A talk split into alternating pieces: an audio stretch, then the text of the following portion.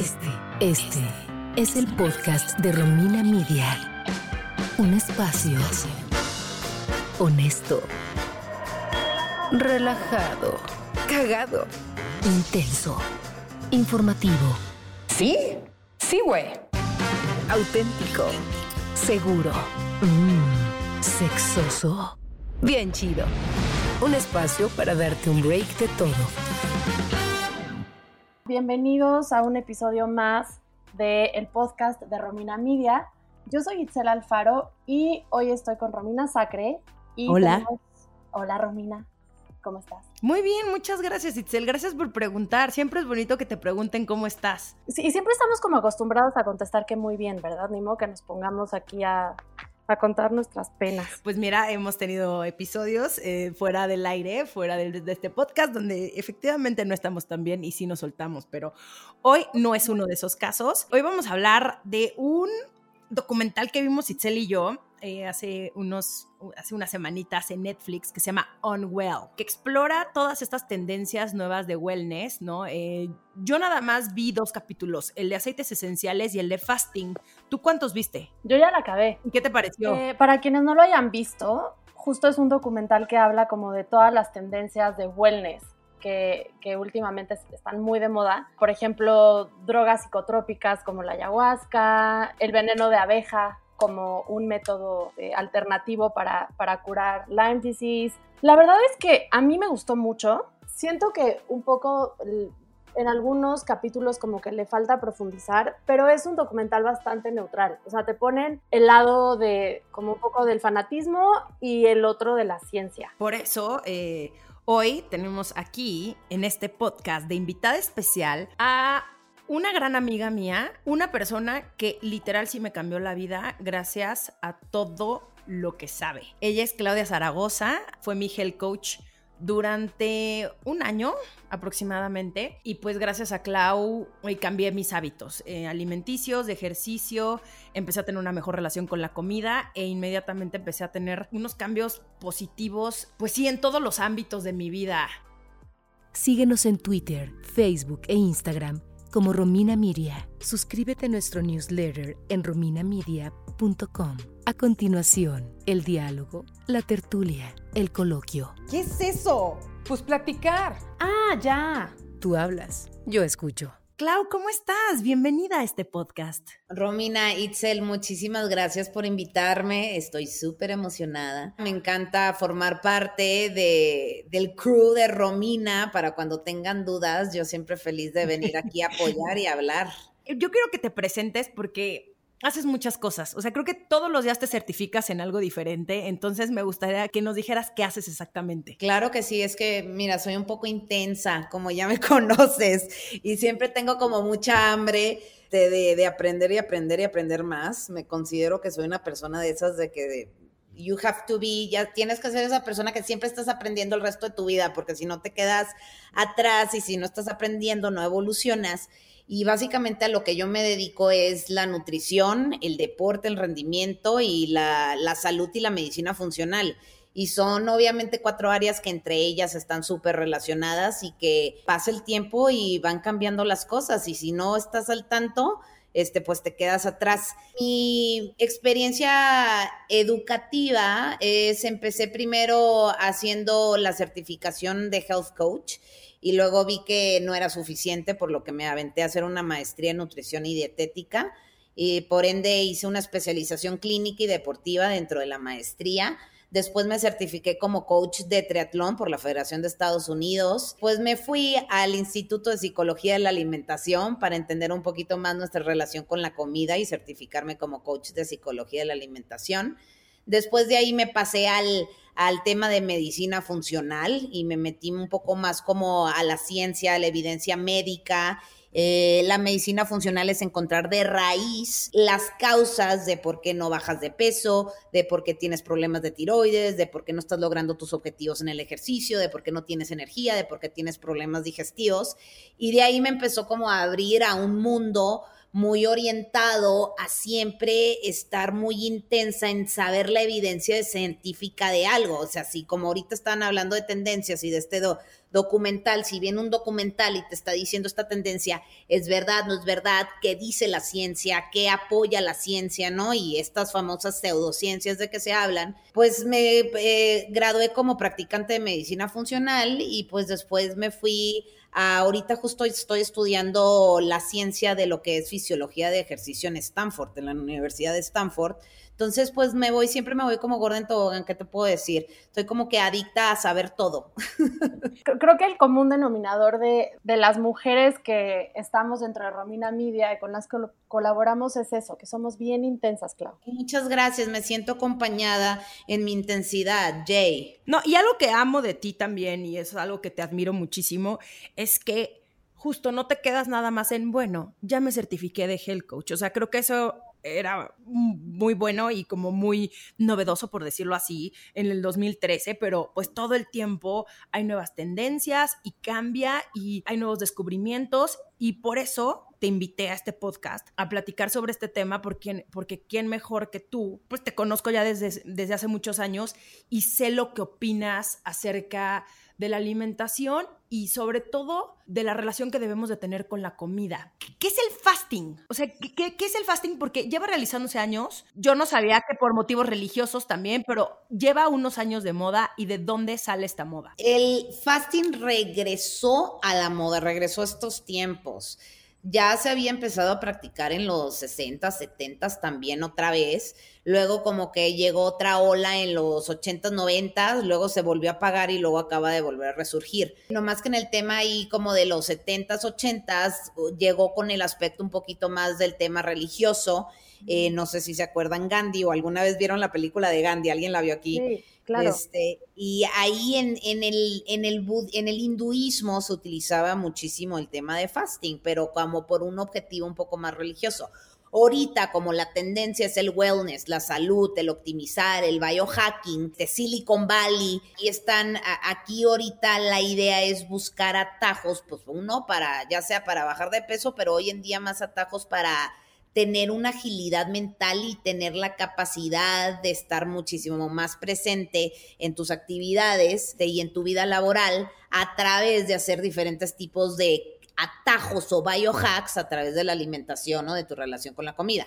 ¿No? Entonces, pero a ver, a nivel científico, ¿qué significa fasting? ¿Qué es el fasting y cómo lo están manejando hoy en día?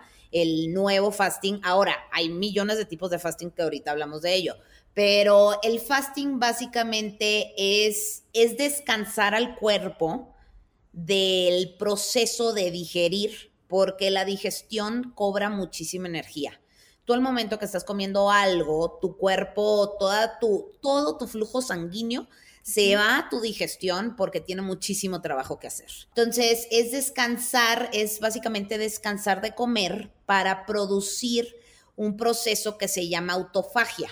¿Qué es la autofagia? Es la limpias de células muertas o células que no necesitas y apoyar a desechar ciertos tipos de productos que el cuerpo produce al empaparse de estrés, al meterse alimentos no saludables, al tener algún tipo de problema crónico, ¿ok? Como este, resistencia a la insulina, problemas digestivos, que algún problema eh, crónico siempre llega, te, te, llega a producir algún tipo de malestar, ¿no? Entonces, esta autofagia, este proceso de la autofagia es como una limpia celular, es un descanso, ¿no? En donde el cuerpo se enfoca en eliminar lo que no quiere y lo que no necesita. Yo ahí tengo una, una duda. Vas. Entonces, digamos que el, el fasting o el ayuno lo que ayuda es como a darle chance a tu cuerpo de desechar lo que no necesita.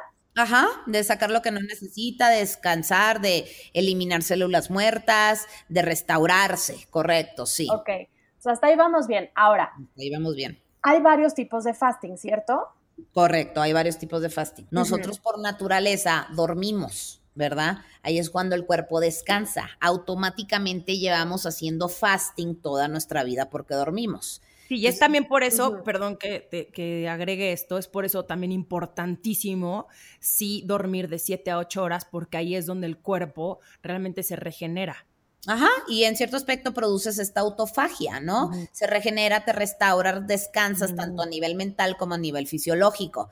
¿no? A nivel de, de, eh, físico. Entonces, ya nosotros en sí ya llevamos haciendo fasting. Al momento de dormir y a lo mejor de no comer dentro de 12 a 8 horas o a veces 14 horas, ahí ya estás haciendo un fasting. No más que todo se tiende a hipercomercializar. ¿No? ¿A qué me refiero con hipercomercializar? Que pues todo mundo polariza cierto tipo de modas y pues se van hasta el fondo del mar. Es que siento que uno de los riesgos ahorita que estamos hablando como de tendencias en, en nutrición y eh, sobre todo dietas, es que el riesgo es que cuando tal vez una dieta que por sí misma sí funciona el método. Te enteras que lo hace una celebrity, ¿no? O sea, tipo fasting, pues lo hace J-Lo, Giselle Bunchen, o sea, se hizo también como que tuvo un boom porque Gigi Hadid también lo practicaba, Kendall Jenner. Entonces siento que en cuanto se empieza a popularizar y tú lo tomas de un, o sea, desde un lado muy superficial, algo que a lo mejor científicamente sí es bueno, el cómo lo aplicas es donde puede tener ya repercusiones. Estoy en, la misma sintonía contigo, porque no es el qué, es el cómo, tal cual. Mm, Entonces, em, eh, para platicar de varios tipos de fastings, ¿no? Está el típico que hemos vivido toda la vida, que es el fasting nocturno, que es cuando duermes, ¿ok? Está el ayuno intermitente, que es cenas a las 7, 8 de la noche y vuelves a comer a las 2 de la tarde el siguiente día, por lo que duras aproximadamente 16, 18 horas este, sin comer, sin consumir. ¿Ok? Luego hay el famoso fasting que le llaman time restriction o restricción de tiempo, en donde solo puedes consumir tu alimentación dentro de ocho horas del día y el resto de las horas no estás comiendo nada, ya tú escoges como el horario, cuáles son tus ocho horas.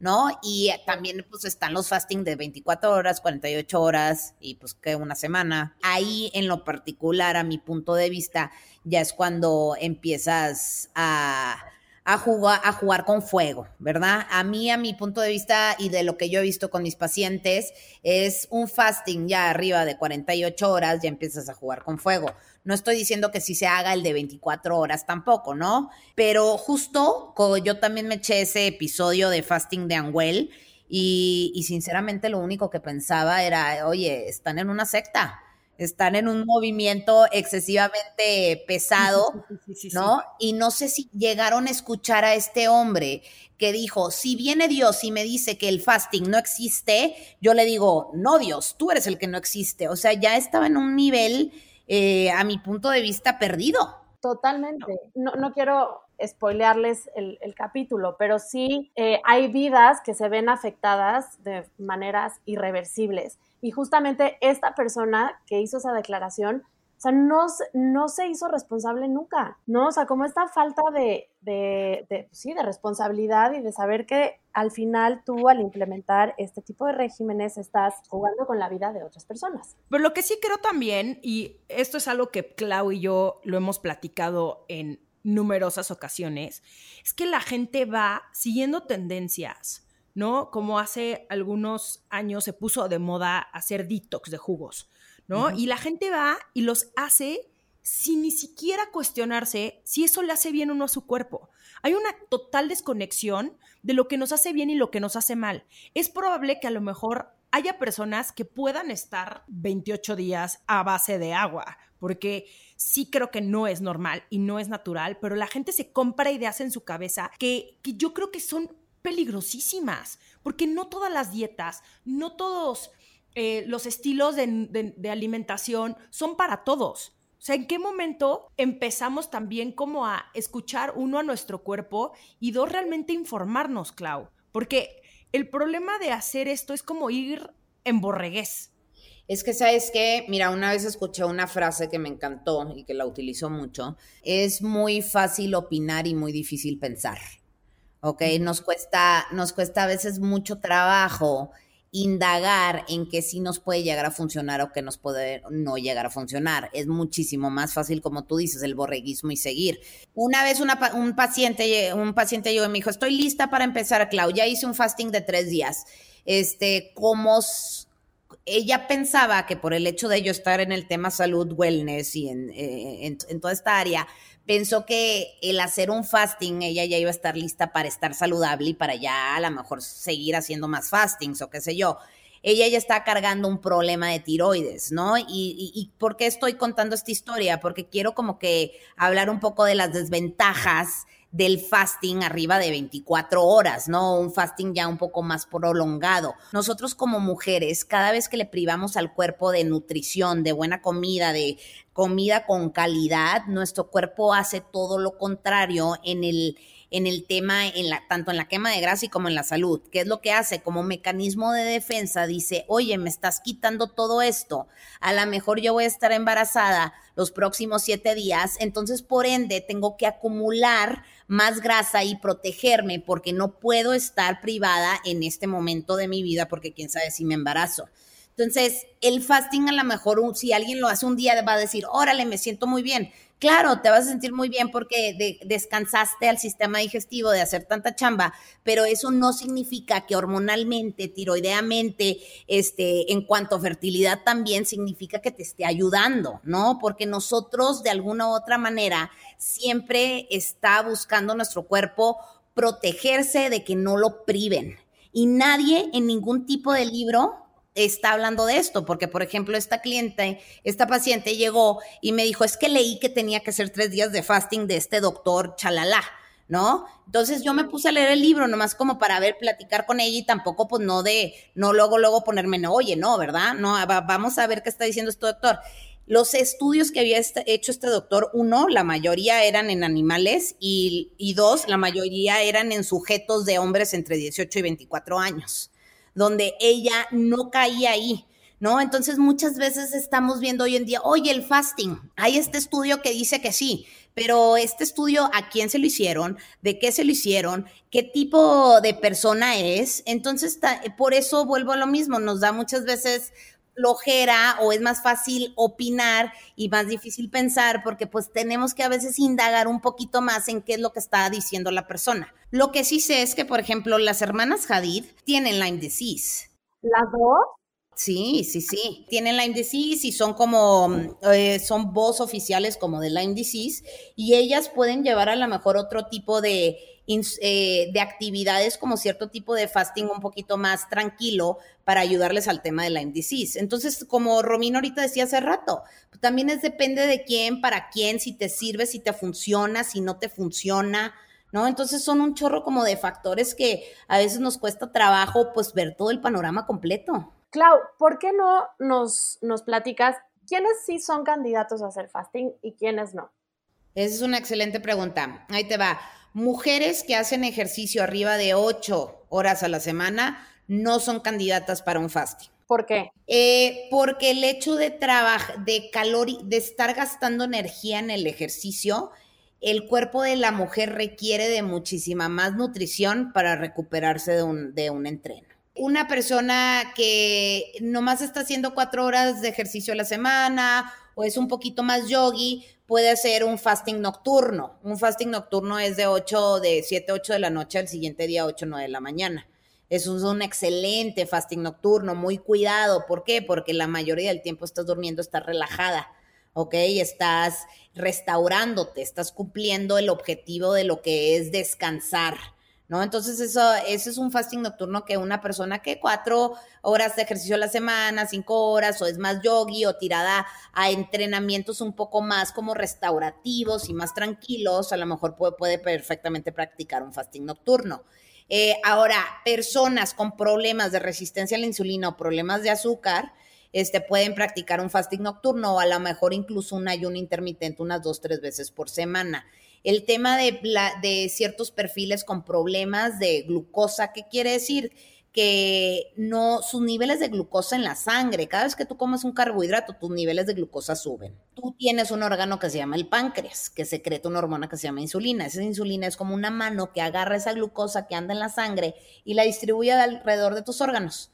¿ok? Si tú no tienes, si tú tienes esa resistencia a la insulina, si tú no estiras esa mano, si tú no tienes esa, esa insulina suficiente, pues tus niveles de glucosa siempre van a estar altos, vas a tener, eh, vas a crear inflamación y te vas a empujar a una diabetes. Eso es un buen perfil para alguien que haga como un ayuno, un ayuno intermitente a lo mejor de 7 de la noche a 11 de la mañana el siguiente día. Ahora, esta es una, eh, eh, esta es una gran pregunta. Todo mundo a mí me pregunta que si te debes ir a hacer el ejercicio con ayuno o sin ayuno, si fasted o no fasted. Claro, y a mí también me la han mandado. Me acuerdo que tuve una, que era como una entrenadora y habían dos cosas, sí, hacer cardio en ayunas o tomar café en ayunas antes de irme a hacer ejercicio. Ahí te va. Aquí, aquí es un poco trucoso. Yo recomiendo que no se vayan en ayunas, que mínimo coman unas necesitas o media fruta, una cucharadita de miel, algo. Eh, si su eh, actividad física va a ser arriba de los 45 minutos y va a ser una actividad física exhaustiva.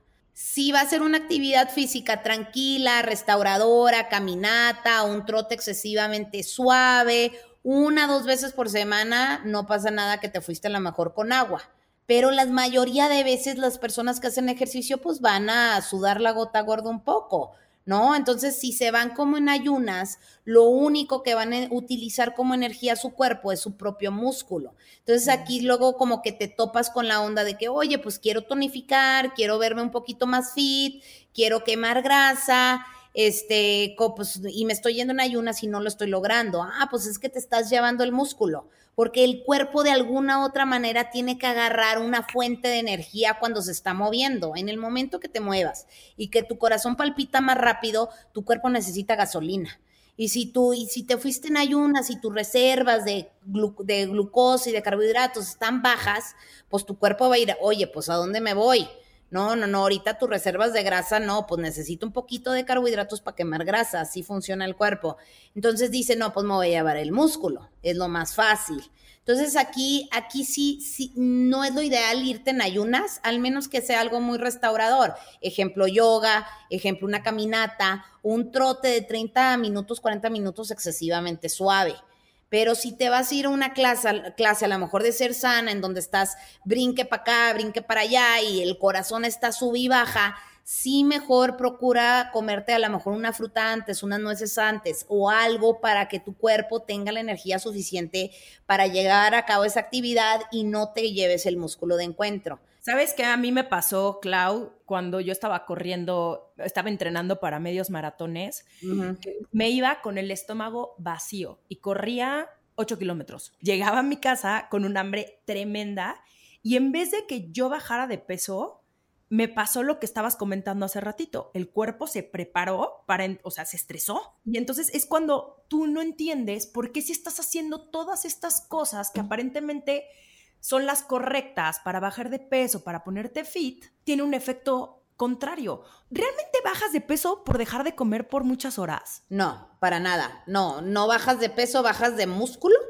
Este, y a lo mejor reduces tu retención de agua. Ahora, si tienes una condición con la glucosa, esto, esto, es, esto es otro tema y sí te puede llegar a ayudar un poco más pero ya estos son casos como más específicos. Pero a alguien saludable como tú, pues justo le pasó todo lo contrario. Luego el ejercicio que tú estabas corriendo 8 kilómetros y pues te estabas corriendo a tope, le echabas un chorro de ganas, ¿no? Eso genera cortisol. el cortisol es una hormona este, que te desgasta. Y luego, ¿qué iba a pasar contigo? ¿Y qué era lo que pasaba? No, pues llegaba la, llegaba la tarde y te querías comer todo. En el momento en la tarde, cuando te querías comer todo, cuando tu cuerpo ya no está gastando energía, pues y está en un modo más de que, oye, ya me quiero dormir, ya quiero descansar, ya no quiero trabajar, pues tú le estás metiendo, ¿no? Que eso pasa mucho, que me voy en ayunas y durante el día, como traemos el cortisol y la adrenalina, que esa como que, esas hormonas como que nos cuidan a que no tengamos tanta hambre, y aquí es cuando la gente confunde el, el, escuchar a tu cuerpo y el no escuchar a tu cuerpo, ¿no? Eh, este eso hace que en la tarde llegues muerta de hambre y que no puedas sostener como unos alimentos balanceados alrededor del día. Entonces no puedes no comer en la mañana y esperar no tener hambre en la tarde. A, mí me pasa, si no desayuno, aunque coma y tenga una colación, en la noche tengo un hambre tremenda. Sí, claro. Yo siempre les digo, este con, con nosotros las mujeres y con nuestras hormonas es un juego de anticipación. Anticípate a que eventualmente no estés arañando las, las paredes, ¿no? Entonces nosotros tenemos como que buscar alrededor del día cómo sostener y mantener una energía más ecuánime, ¿ok? A, a través de la alimentación. En vez, en vez de, oye, porque traigo el cortisol y la adrenalina que me quita el hambre en la mañana y porque hice el ejercicio y traigo este cortisol, ay, wow, no tengo hambre. Escucho a mi cuerpo, no tengo hambre. No, más bien no sabes que este tipo de hormonas que estás generando a través de todo el estrés que le metiste por irte en ayunas y por el estrés del ejercicio te está cuidando por un momento, pero luego te las va a cobrar en la tarde. Y Clau, yo tengo una duda. ¿El fasting ayuda para curar el cáncer o no? Mira, la autofagia ayuda, o sea, la autofagia que es esta limpia de células muertas, ayuda a, reducir el efecto de las células cancerígenas, pero no significa que ayuda a curar el cáncer. ¿no? O sea, son, son, dos cosas diferentes, porque como que decir el ayuno ayuda a curar el, el, cáncer es algo excesivamente como radical, si no ya todo el mundo hubiera estado haciendo ayuno y los estudios ya hubieran alcanzado al tema oncológico, ¿no? Porque pues todo, todo el mundo está buscando una cura para el cáncer que no sean las quimioterapias, ¿no? Ahora, ojo, durante una quimioterapia, quimioterapia, y te digo porque yo tengo pacientes con cáncer y he vivido el proceso con ellos y todo, es una drenación de vitaminas y minerales. Te drenas. Entonces necesitas nutrición. Necesitas los antioxidantes que son la vitamina A, C y E que encuentras en frutas, en verduras, para ayudarte a mitigar todos los efectos de la quimioterapia. La quimioterapia es excesivamente desgastante. Entonces, eh, no, no, así si me preguntas, ¿el fasting ayuda a curar el cáncer? Pues te digo así, no. Y si vas a lo mejor a un, al, al Anderson o a cualquier práctica privada en Estados Unidos de prestigio que cura el cáncer, pues también van a decir que no. ¿No? Pero de que puede ayudar el descansar un tiempo eh, para la limpia celular durante unas 12, 13 eh, horas mientras estás durmiendo y descansando, sí puede tener ciertos beneficios. Sí, justo creo que eso es bien importante, entender que todos estos métodos alternativos, sobre todo en, pacientes con cáncer, es muy delicado decir que algo lo va a curar, que hay ciertas terapias o ciertos tratamientos que pueden ser como coadyuvantes y que apoyan, ¿no? Si los juntas pueden ser como eh, tener un mejor pronóstico en, en, tu tratamiento, pero no quiere decir que si utilizas aceites esenciales o si solo haces fasting o si, este, no sé, comes muchísimos más frutos rojos te vayas a curar de cáncer. O sea, son como métodos que te ayudan a tu tratamiento, pero que no son por sí mismos una cura. No, justo cuando a mi mamá le regresó el cáncer hace dos años, fue con un ingeniero en alimentos que le cambió la dieta eh, a una dieta vegana.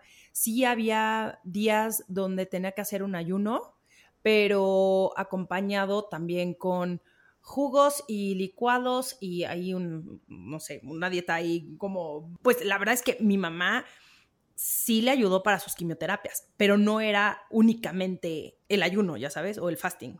Claro, hay varios factores dentro de dentro del panorama, obviamente. Pero es, es que, pero ese es buen punto, pues si volvemos a lo mismo de la hipercomercialización, que luego se dice, oye, a mí me ayudó el ayuno a curar el cáncer y eventualmente es como un efecto dominó. Todo el mundo, órale, el ayuno intermitente o el ayuno me ayuda a curar el cáncer, ¿no? Aquí es cuando entran otra vez como los matices de grises, ¿no? Y nos salimos del blanco y negro qué tipo de ayuno, cuántas horas para ti, eh, qué perfil tienes, qué condición crónica tienes, si haces mucho ejercicio, no haces mucho ejercicio, si quieres buscar una, tener un balance hormonal y buscar fertilidad, si quieres quemar grasa o cómo la quieres quemar, si quieres tonificar, o sea, sí hay muchísimos factores que entran para decidir qué tipo de fasting debes de hacer ahorita en el curso este de Stanford de fisiología de ejercicio, estaban hablando de ir, de si te ibas en ayuno o no te ibas en ayuno al entrenamiento, ¿no? Y obviamente el tema es no te vayas en ayuno al entrenamiento si estás orientada más al alto rendimiento. Y lo posteé en mis redes. Y luego me mandaron eh, DMs en privado. Oye, pero esta persona y esta persona dicen que sí te debes ir en ayuno. Y yo me quedé pensando, a ver, estos profesionales de salud son atletas de alto rendimiento, este, entrenan a personas de alto rendimiento o a quién le están hablando. Porque pues hoy en día es también aquí cuando dices algo en redes o, o en, un, en un medio de comunicación, es, es filtrar y ver a quién le están hablando y para qué y por qué. ¿no? Porque no, no todos somos iguales. Entonces ahí es cuando también yo creo que nos perdemos. Si haz tu investigación. Oye, Claudia, vamos a cerrar ya nada más por casi por último, porque después viene una parte muy divertida del podcast. ¿Crees que el fasting se trate de una moda pasajera o llegó para quedarse? Yo creo que eventualmente le van a llamar otro nombre y va a venir con otra, desde otra perspectiva, pero yo creo que va a volver, va a pasar de moda. Va a pasar de moda el tema fasting y luego va en 10, 20 años más va a llegar con otro nombre. Pero sí creo que más bien ahorita está, está en el apogeo, pero sí creo que se le va a bajar el tono. Itzel te tiene unas preguntas. Eh, vamos a hacer una, una, una, dinámica divertida. Tienes que contestar con lo primero que se te venga a la cabeza, ¿ok? Ok, qué miedo, pero estoy lista. A ver, Clau, si tú fueras un personaje de telenovela, ¿cuál sería tu nombre? me, no sé por qué Eric se me viene a la mente. ok. qué horror. Me fui, me fui a la Little Mermaid. ¿Cuál es el miedo que superaste? El, miedo a ser vulnerable. ¿Cuál es tu película favorita? Interstellar. ¿Tu mejor recuerdo de la infancia? Eh, jugar a los bomberos con mi hermana. ¿Qué personaje de ficción no soportas? Como a mí, Mónica de Friends, por ejemplo. Ay, Jesús, está buena. Pues yo creo que no se me viene nada a la mente, pero yo creo, yo creo que me voy por Joey de Friends. No sé por qué a mí él no me daba risa. ¿Tu peor crisis? Mi peor crisis este, fue cuando no estaba contenta en mi trabajo cuando estaba de Godín. Felicidad es... Estar en paz. Si fueras una canción, ¿qué canción serías? Hijo, tú no sé, se me están ocurriendo las cosas de más pena, güey. La de, la de Laura Pausini, la de pídeme sin miedo ahora. No, claro. no sé por qué se me vino eso a la mente. Por intensa. ¿Con qué famoso pasarías la cuarentena? Ellen DeGeneres y compártenos un talento que no podrías monetizar. Güey, yo creo, este, me encanta mm, el baile de salón, tipo el jive, el tango argentino y todo, y como que lo medio bailo y no, creo que no lo pudiera monetizar para nada. Oye, Clau, muchísimas gracias por, por haberte tomado el tiempo de platicar con Itzel y conmigo.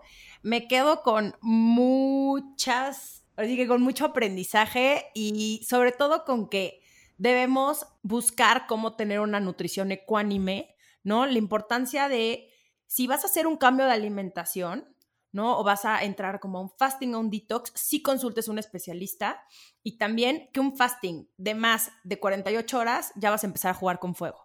Entonces hay que cuidarnos, hay que escuchar a nuestro cuerpo y hay que acercarnos a los especialistas. Te mando un beso gigante, mi Clau. Muchísimas gracias por invitarme, qué divertido. Este, lo que necesiten, aquí estoy y pues ya saben que me pueden encontrar en en Instagram como Clau Zaragoza M o en mi página web healthcoachclau.com. Ahí estamos al pendiente lo que necesiten y felicidades. Gracias por, este, por invitarme a este podcast. Muchas gracias, Clau. Y eh, mándanos sus dudas, comentarios. Eh, ya igual tienen las redes de Clau para que le escriban también. Y nos escuchamos en el siguiente episodio. Bye. El podcast de Romina Media es una producción de Romina Media Radio. Gracias por escuchar.